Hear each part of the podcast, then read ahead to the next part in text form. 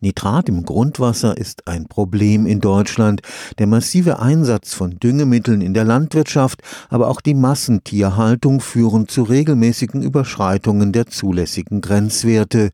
Nur der kleine Inselstaat Malta hat in der EU eine vergleichbar hohe Belastung. Das wiegt schwer, denn 70 Prozent des Trinkwassers werden hierzulande aus Grundwasser gewonnen. Und Nitrat kann von den kommunalen Wasserversorgern nur durch kostspielige Filterung entfernt werden.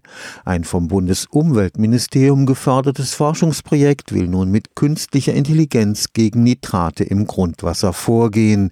Am Karlsruher Institut für Technologie Technologie trainiert man dafür die selbstlernenden Computerprogramme. Bis 2023 soll in zwei Pilotregionen in Baden-Württemberg und Niedersachsen ein hochmodernes und weitgehend automatisiertes Überwachungssystem für Nitrat im Grundwasser aufgebaut werden. Zum Teil ist es in den Pilotregionen so, dass die Wasserversorger schon seit vielen Jahren mit schwankenden Nitratkonzentrationen im Grundwasser zu kämpfen haben. Die Reduzierung von Nitrat im Grundwasser ist nur unter hohem Aufwand und hohen Kosten Kosten möglich. Das Ziel soll es sein, dass der Eintrag des Nitrats so kontrolliert und geregelt werden kann, dass gar nicht erst diese Verfahren notwendig sind. Jonas Weiß forscht am Institut für angewandte Geowissenschaften des KIT. Hier entwickelt man selbstlernende Computerprogramme für die Überwachung des Grundwassers.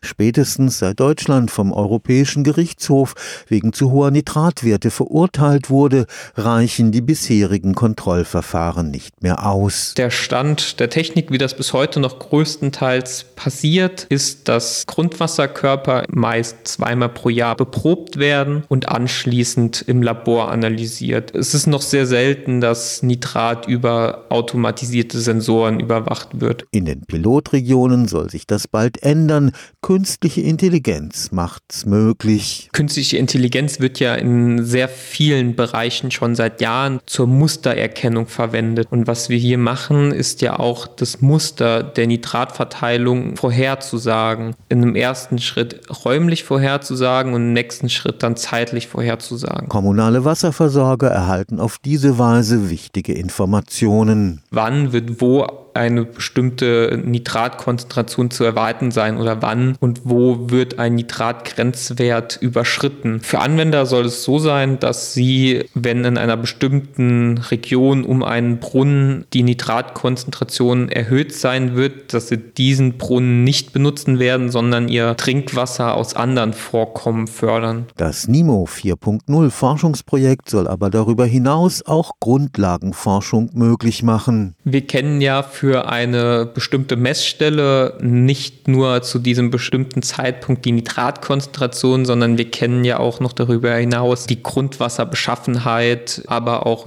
die Landnutzung und die Standorteigenschaften. Das Machine Learning Verfahren kann so aus den gegebenen Eigenschaften und dem daraus resultierenden Nitratwert eine Verknüpfung herstellen. Und so kann künstliche Intelligenz auch gezielt zur Senkung Senkung der Nitratbelastung beitragen. Man wird vorhersagen können, aus welchen Quellen oder von welchen Standorten hohe Nitrateinträge stammen und muss dann den Dialog zu den Landwirten suchen und dort auch über nachhaltige Düngung und sinnvollere Düngemethoden sprechen. Stefan Fuchs, Karlsruher Institut für Technologie.